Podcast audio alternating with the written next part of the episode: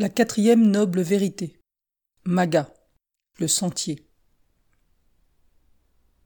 La quatrième noble vérité est celle du sentier qui mène à la cessation de dukkha. Celle-ci est connue sous le nom de sentier du milieu, parce qu'elle évite deux extrêmes.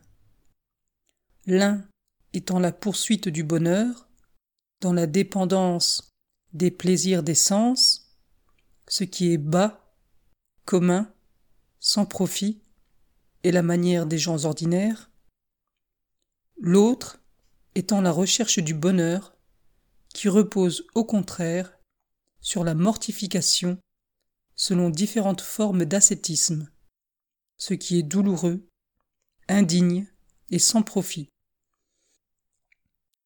Le Bouddha, ayant lui-même essayé ces deux extrêmes, et en ayant reconnu l'inutilité, découvrit, par expérience personnelle, le sentier du milieu qui donne vision et connaissance, qui conduit au calme, à la vision profonde, à l'éveil, au nirvana.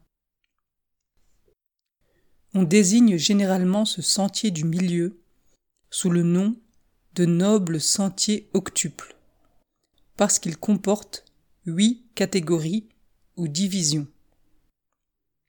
1. Compréhension juste. 2.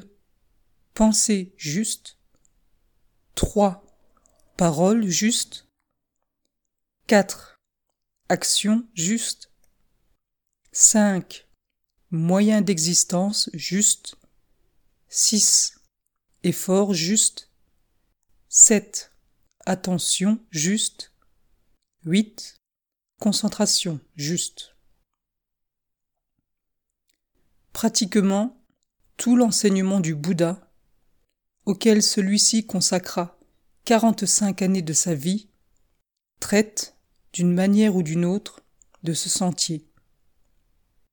Il l'expliqua sous des formes variées, employant des mots différents, selon les personnes auxquelles il s'adressait et suivant leur état de développement ou leurs aptitudes à le comprendre et à le suivre. Mais l'essence de ces milliers de discours, dispersés tout au long des écritures bouddhiques, se trouve dans le noble sentier octuple. Il ne faut pas croire que les huit catégories ou divisions du sentier soient à suivre et à pratiquer l'une après l'autre, dans l'ordre où elles sont énoncées, dans la liste courante que nous venons de donner. Il convient d'en poursuivre simultanément le développement, autant que cela sera possible selon la capacité de chaque individu.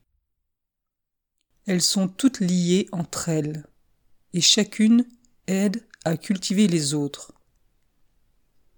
Ces huit facteurs visent à favoriser le développement et la perfection des trois éléments essentiels de l'entraînement et de la discipline bouddhiste. 1. Conduite éthique. 2. Discipline mentale. Et 3. Sagesse.